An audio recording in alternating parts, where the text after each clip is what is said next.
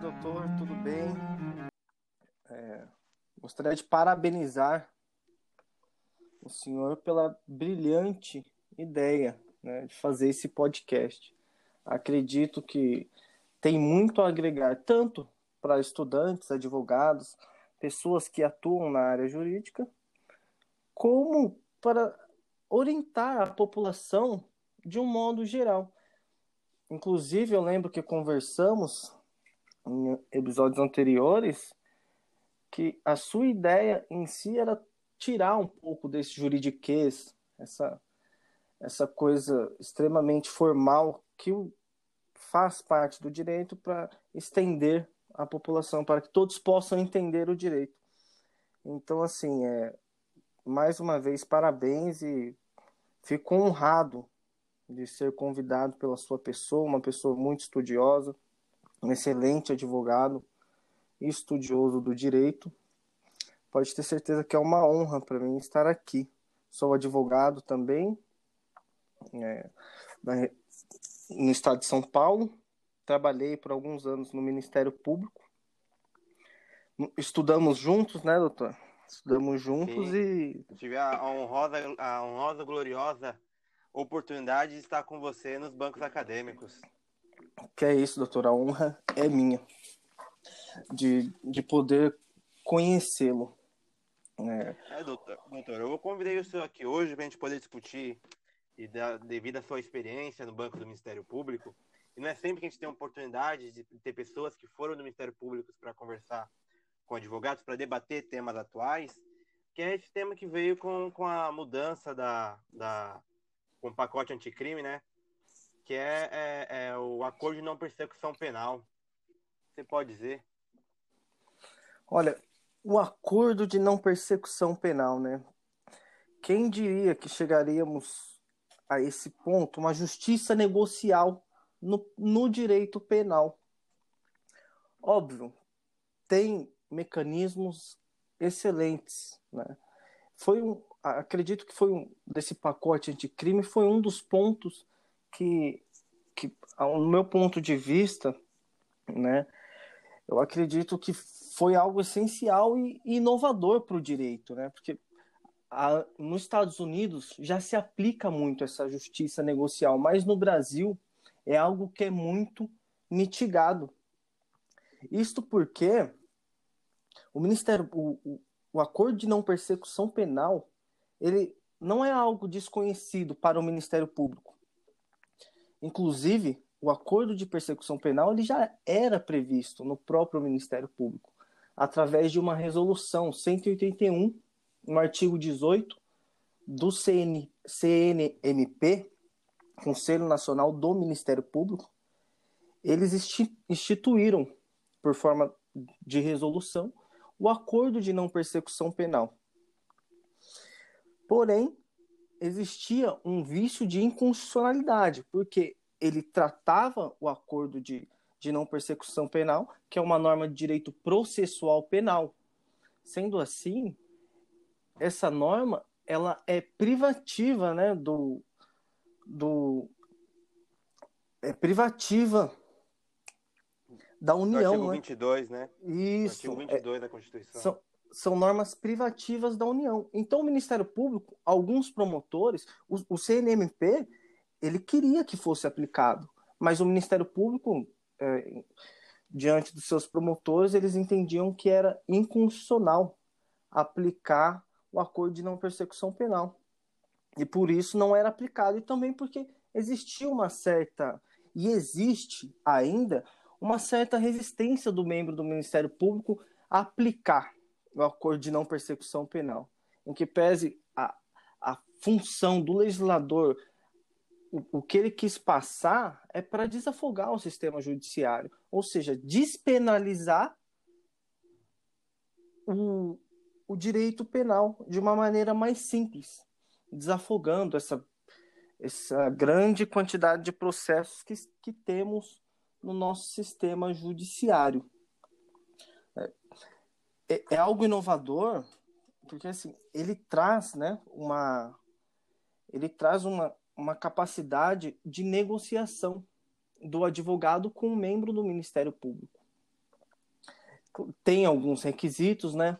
Por exemplo, a pena do crime cometido deve ser mínima de quatro anos. O, o, condenado, o condenado, a pessoa também que vai ser beneficiada pelo acordo de não persecução penal não deve ser reincidente ou ter ou ter feito esse acordo nos cinco anos anteriores, nem ter feito acordo de transação penal, ou seja, a lei traz uns requisitos, não, não é para todos os crimes. É, não... em, em relação a esses requisitos, a gente tem que observar quanto à questão de antecedentes, que é a, a súmula, salvo engano, 544, não, não 244 do STJ, que diz é, é, é uma coisa que está expressa na lei, mas ainda ainda encontramos no judiciário sentenças, posicionamentos e acordos que levam em consideração, né?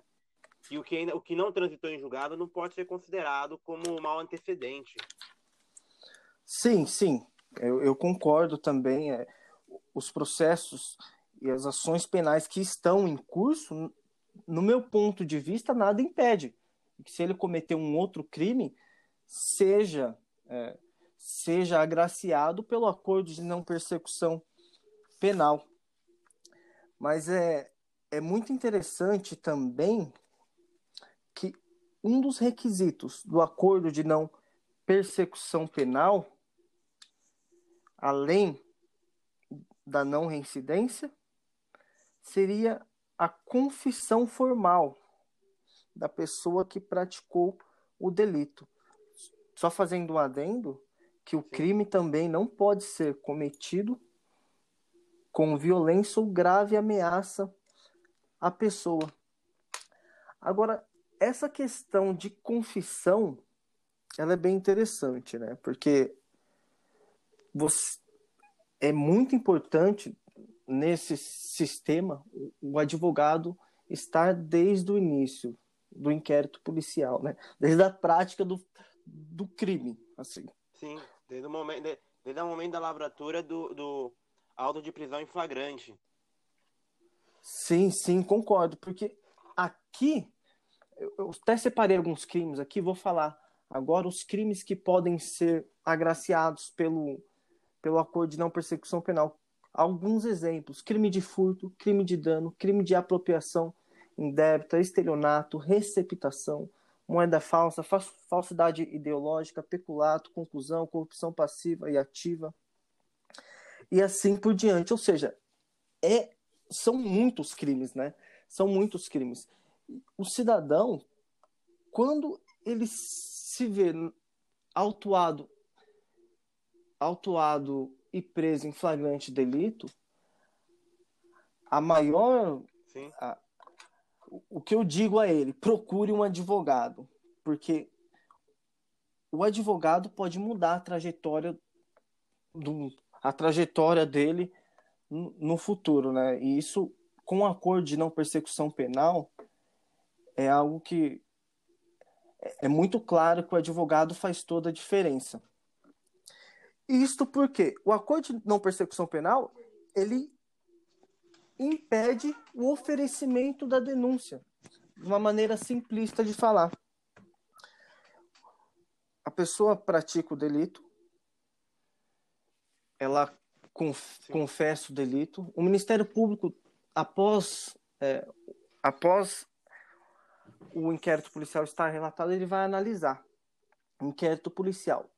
Aqui é uma outra questão interessante também, mas eu vou falar um pouquinho mais adiante para não confundir mas não sendo o caso de arquivamento, o Ministério Público, a pessoa cumprido, cumprindo os requisitos de, do acordo de não persecução penal, ela vai poder fazer jus ao benefício. O Ministério Público vai intimar a pessoa que cometeu o delito para uma audiência em que estará o defensor, o Ministério Público e o juiz, e o Ministério Público vai oferecer o acordo de não persecução penal antes do oferecimento da denúncia. Sim, é, é uma, é uma das, das críticas que a gente vê atualmente é em relação a como é que vai dar essa fase, essa é um novo processo, é um processo só, é no mesmo processo. No meu entender, é no mesmo processo, mas é, a aplicação do acordo de não persecução penal ele pode ser aplicado em qualquer fase do processo, do meu entender. E é de jurisprudência também que eu já, já, já vi. E que pode ser aplicado em qualquer fase do processo, desde que não tenha transitado em julgado. Então, essa questão que relaciona o, 20, o artigo 28A quanto ser em sede de investigação ou antes da denúncia, não é, não é limitado, né? não é um rol, não é um número cláusulos. Não, como para as pessoas que não entendem, não, não, é uma, não é uma condição limitada. Ela pode ser aplicada a qualquer momento, desde que não tenha transitado julgado. Eu já vi casos aqui no escritório de que, em grau de recurso de primeiro grau, a, o Ministério Público não se manifestou nesse sentido, mas o próprio Tribunal de Justiça orientou a, a, que o Ministério Público fizesse o acordo de não, não persecução penal. E nesse sentido, eles, eles prosseguiram e está esperando aí. Com essa pandemia, infelizmente, tudo parou, né? Não deu para prosseguir, mas a gente está esperando retornar para poder acontecer. E tem essa, essa, esse viés, né? De quando é que pode ser, quando não pode ser. E sobre isso, a gente entra naquela questão também do, dos recursos cabíveis. Analisando esse pacote anticrime, eu, eu percebi que há, há, três possibilidades do, de recursos que se aplicam ao acordo de não persecução penal.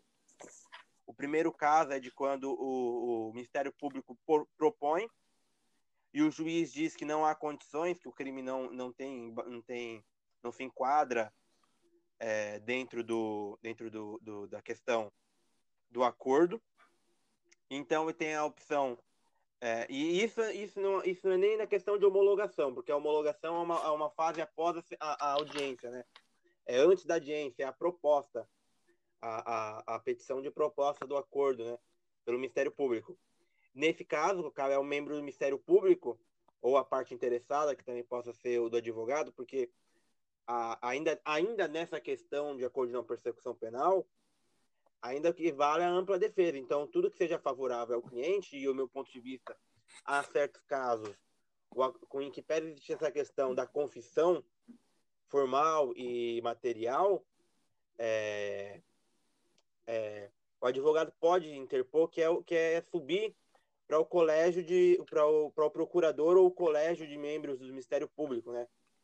foi, se não me engano, foi, uma, foi já existia pela constitucionalmente, mas foi incorporado também para o pacote anticrime no CPP.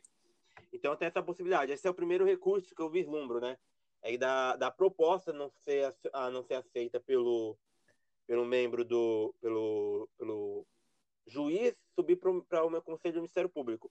A segunda questão é que da, da homologação, caso o juiz não ache que deve homologar, ele não tem os recursos cabíveis, não tem a situação que possa se adequar, é, é apresentar ao Ministério Público, isso aí está escrito no, no rol do 581, salvo engano, CPP, do recurso sentido estrito, que cabe, cabe recurso sentido estrito para que o, o, o, tribunal julgar é, é, essa questão de que há, necess... há os requisitos de apresentação do, do, do acordo de persecução penal.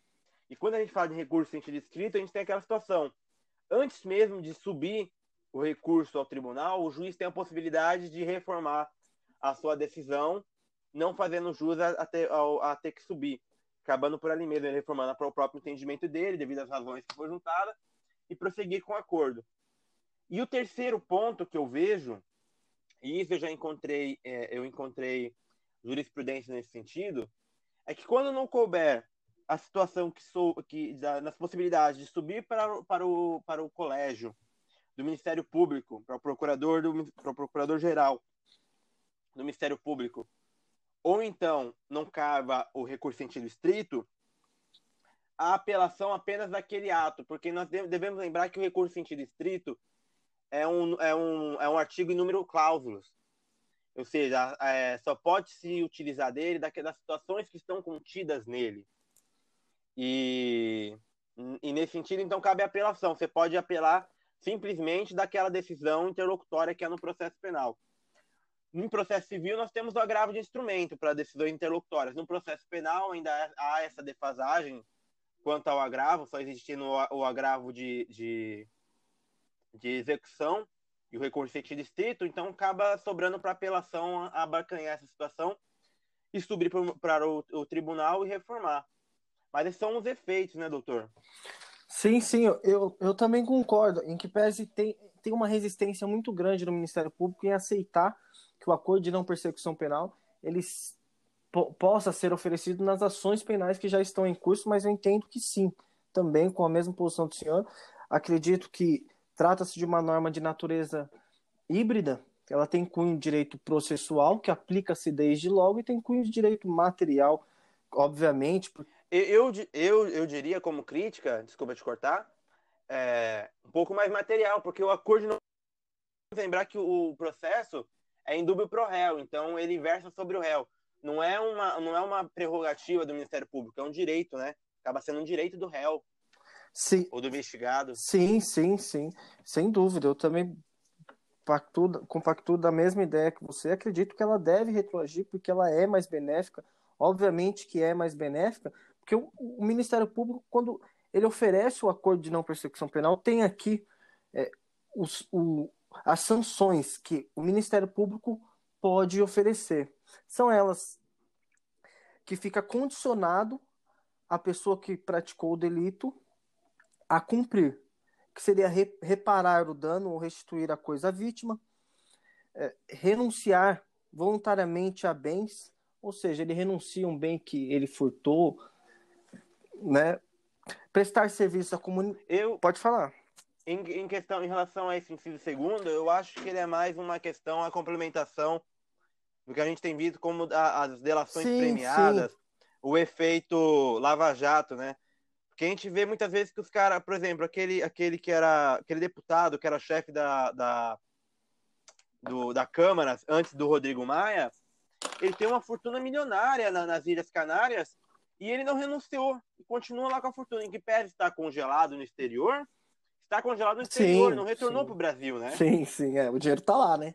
Ele não, re, tá não renunciou.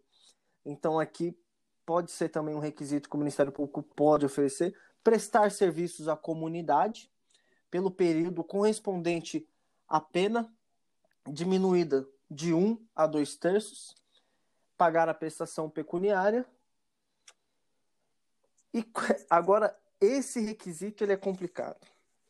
Cumprir por prazo determinado outra condição indicada pelo Ministério Público. É, é complicado quando o, o legislador ele dá essa discricionalidade para. É, e, e, sobre, e sobre o artigo 28A, não é a única discricionalidade que se comunica, sim, né? Sim. A gente percebe ali no, no caput que tem uma situação que está aqui, ó, logo no fim. Mediante as seguintes condições, é, não, ah, aqui, ó, em cima, desculpe. É, poderá, o Ministério Público poderá propor acordo de não persecução penal desde que necessário e suficiente para a reprovação da prevenção do crime. Entra numa outra questão de qual que é o crivo, né, do, é. do, do, do, parquê que ele vai adotar. Aí se comunica lá com a questão do, do inciso quinto que, você, que o doutor falou. Sim, sim. É, qual, qual o critério, né? Porque, assim, infelizmente, temos, tanto na magistratura quanto no Ministério Público, membros extremamente punitivistas. E se eu coloco aqui que a pessoa deve cumprir um requisito indicado pelo membro do Ministério Público, é algo muito amplo. Em que pese o juiz possa fazer o controle de legalidade, como diz o, professor Alexandre Moraes da Rosa, ele até comenta, né? Então, o, o medo que os, nós, advogados, passamos a ter é o membro do Ministério Público falar: olha, você vai usar uma camisa dizendo sou furtador. Essa, esse tipo de discricionalidade não pode existir. Esse inciso quinto aqui é muito complicado. É muito complicado. E outra questão também que devemos avaliar é que todos esses requisitos que eu disse, eles podem ser cumulativos, ou seja, todos eles, ou alternativos. Um ou outro. Eu, na minha, na minha, na minha interpretação, por uma, ter uma interpretação extensiva, é, eu, eu acho que tanto o artigo 28, naquela parte que eu li do artigo 28A, quanto essa questão do, do inciso 5 ele entra na questão daquele princípio que, que pede existir, não é observado, e é, é, existe o conflito de princípios nesse sentido, porque em pese terem quase o mesmo fim, não são a mesma coisa, que é o princípio da razoabilidade que, e o princípio da proporção. O da proporção é aquele que se é proporcional, como se diz, é proporcional, é, é o que o grau que foi o crime, então vai ser o grau da em tese punição, que não é uma punição, é uma, é uma política de, desen, de desencarceramento com um viés mais social, e o razoabilidade, que entra no critério de necessidade barra o que é oportunidade. Então, acho que quando, quando se deve se ler o, o inciso quinto, a gente tem que pesar essa questão da razoabilidade, não mais da proporcionalidade, porque a proporcionalidade eu acredito que entra lá em cima. Sim, sim, concordo, concordo.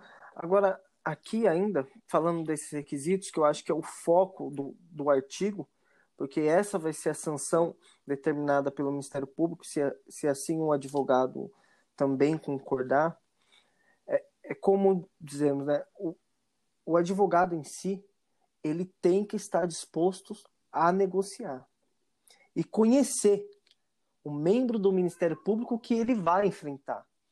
Essa é a questão. Porque muitas vezes você tem um membro do Ministério Público extremamente punitivista. E aí você tem que fazer o, gerenciamento de riscos do processo. Porque muitas vezes, aqui, em que pese seja um, um, um dispositivo favorável, temos que pensar também que muitas vezes, no decorrer do inquérito policial, o advogado já vislumbra uma absolvição se futuramente a denúncia for oferecida. Esse é o X da questão. O advogado, por isso que é muito importante a pessoa procurar um bom advogado, porque ele vai saber gerenciar se compensa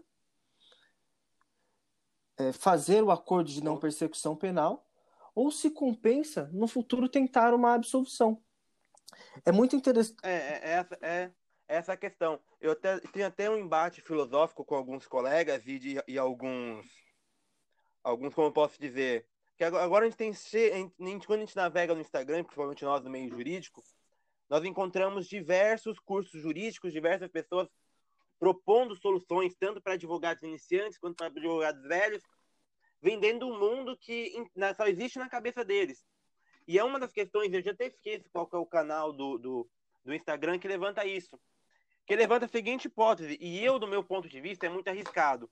Até pela prática que eu já tenho em, nessas situações de flagrante, não é, não, não é eu vejo assim como impossível de acontecer e que não vai acontecer mesmo que, que, que alguém venha querer inovar nesse sentido. É que após a audiência de custódia, a pessoa foi presa e tal, teve a audiência de custódia, e, essa, e o crime que está ali elencado, a em tese, a probabilidade do acordo de não persecução penal, esse, essa pessoa do Instagram ela indica a seguinte situação: que você espere ter a audiência de custódia, terminou a audiência de custódia, já logo quando terminou a audiência de custódia, você chama o promotor de lado, em uma sala reservada, e conversa com ele para que ele já proponha ali na hora uma questão de, de propor uma coisa de não persecução penal para já acabar com a situação. Eu, do meu ponto de vista, isso é uma coisa totalmente ilusória, imaginária e não vai acontecer. Até porque não é só uma questão de, de, de prática, o que está se tratando ali na hora da, do, da audiência de custódia, e, o, e quando se deve ter o acordo de não persecução penal? É porque ferem questões constitucionais e também questões orgânicas do Ministério Público. O acordo de não persecução penal, no meu ver, ele alcança o princípio do promotor natural, ou seja, quem deve propor o acordo de não persecução penal é o promotor designado pelo órgão do Ministério Público pra, e é o promotor que atue naquela região. Então, ele que é a melhor pessoa para conhecer as deficiências e, e as e, a, e as qualidades que pode se impor à pessoa dentro daquela, daquela região. Muitas vezes, se a gente pegar a cidade de São Paulo, nós temos diversos cenários, dependendo da, da região, da zona que a gente for, a gente está numa zona um pouco mais rica, numa, depois, não numa zona muito carente de, de, de dinheiro, de outros acessos a direitos fundamentais, a aplicação de alguns acordos de persecução penal não vai fazer sentido. Então, eu, eu põe é, que o acordo de não persecução penal deve ser feito ainda dentro do mesmo ambiente da custódia para já terminar o processo ali. Não, sim, eu também eu também compartilho da mesma ideia, doutor. Eu acho também que é muito inviável isso acontecer, até porque como o senhor disse, o, o promotor que faz a, a, audiência de custódia não é o mesmo promotor que tem a competência daquela determinada PJ.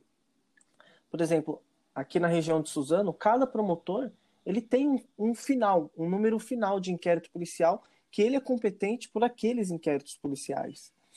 Então, assim, isso fere totalmente o, a competência de cada membro do Ministério Público muitas vezes a audiência de custódia pode ser em Mogi.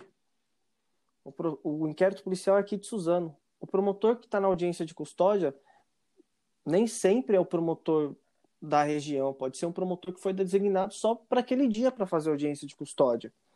Então, assim, como que ele vai oferecer um, um acordo de não persecução penal também não vislumbro, e isso mitiga mais ainda, até ampla defesa. Porque no inquérito policial, quando tratamos de acordo de não persecução penal, o advogado faz aquele gerenciamento. Ele tem que saber jogar com o próprio promotor. Olha, eu tenho isso a favor do meu cliente e você tem isso.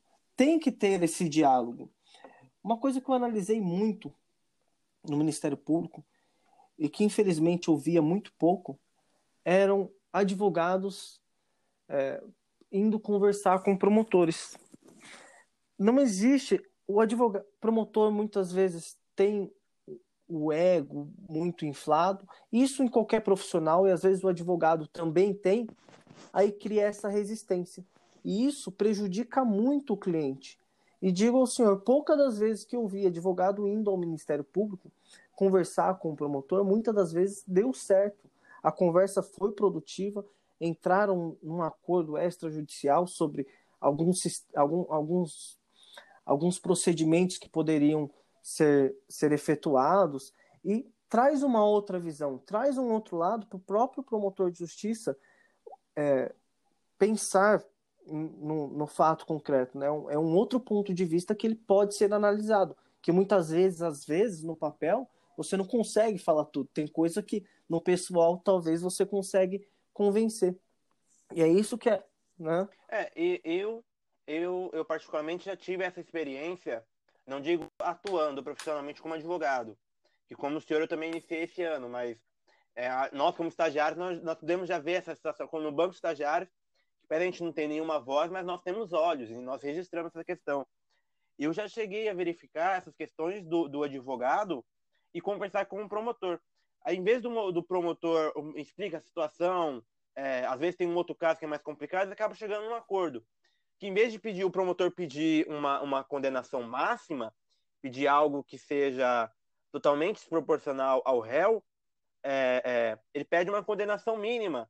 E, a, e, e a, o juiz acaba acatando, né? Porque ele fica limitado à a, a, a, a, denúncia, né? Então ele pede uma condição, uma, uma, uma pena mínima e no final do processo, mesmo com toda, com toda a, a destreza da defesa, chega numa pena mínima. Porque tem casos, doutor, que a gente pega para defender que são indefensáveis.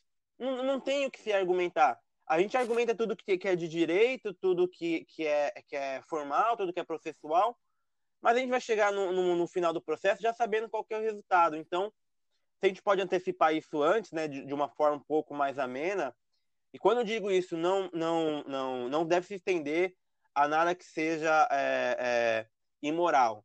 Tudo isso é dentro do campo de cada um, de cada um do seu lado. Até porque promotor não é inimigo de advogado, nem muito menos é inimigo do juiz, e o juiz não é inimigo de nenhum dos dois. Estão todos ali exercendo o seu, o seu, o seu, o seu trabalho e, e eles ganham para isso, né?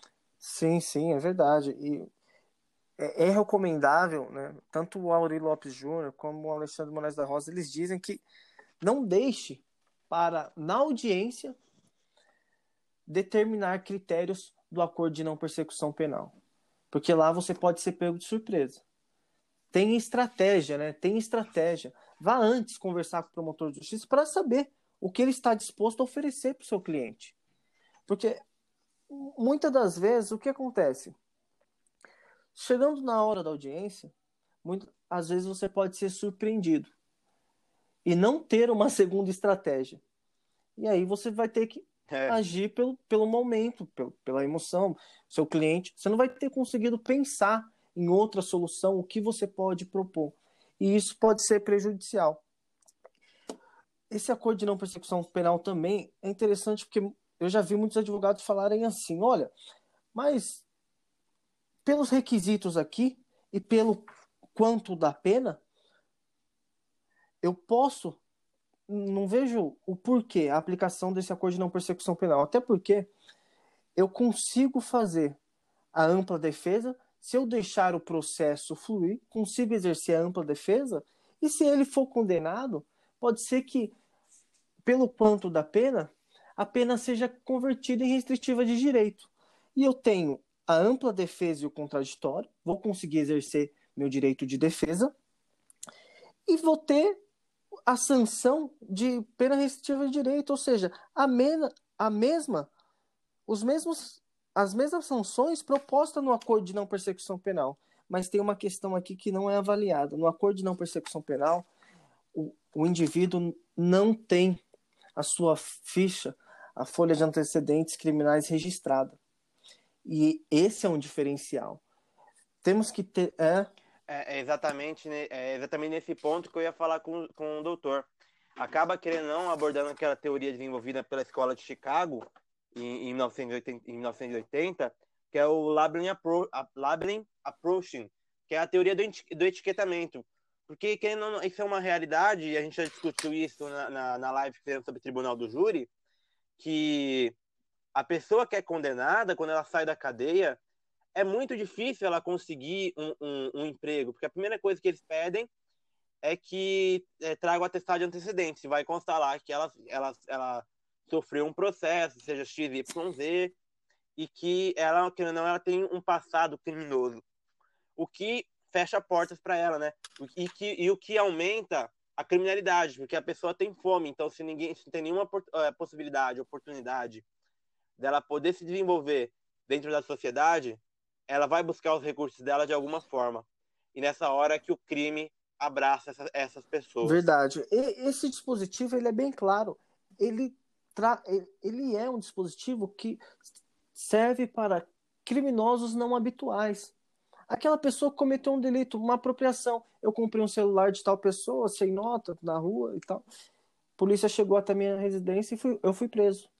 Sempre fui trabalhador, nunca pratiquei nenhum delito. Você acha que eu vou querer ter a minha folha de antecedentes criminais registrada? Não. Então. Não. Eu já, tenho, eu já tenho um entendimento um pouco mais. Eu acredito que se aplica até a alguns crimes hediondos, né? A gente tem que pegar um homicídio culposo ali, que também a pena mínima vai ser quatro anos. É possível, eu, no meu ponto de vista, é, é, é, nos casos, como, como posso dizer, na, nos casos de, de, homicídio culposo decorrente de direção, que é o 302 do, do, do Código de Trânsito, do CTB, Código de Trânsito Brasileiro.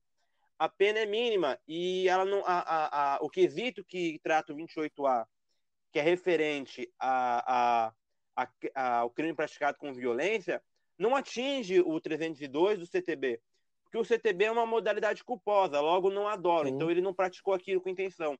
E essa questão do, do, do praticar, de praticar o crime com violência ou, ou grave ameaça, exige dolo na conduta.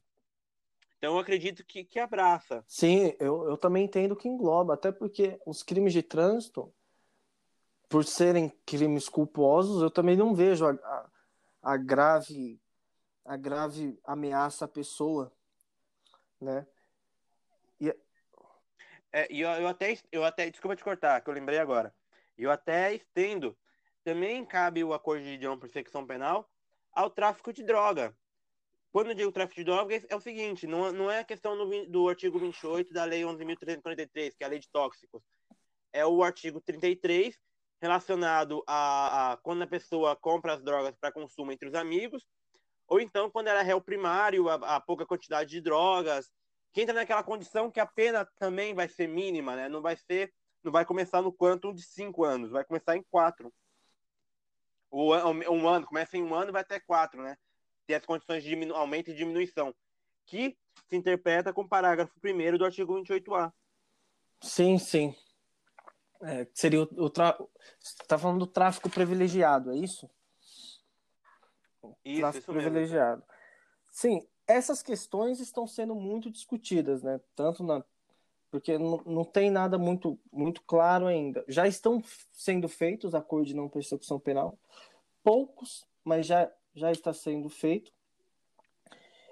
E eu queria só fazer um adendo, o tempo do podcast ele é muito curto, né, para falar um tema muito muito amplo, inovador, né? né? Poderíamos ficar é. horas aqui conversando, que eu queria só tentar o último ponto, doutor, que é, é Sim. que eu para você ver como o nosso sistema ele é punitivo e ele precisa dizer para não ser punitivo.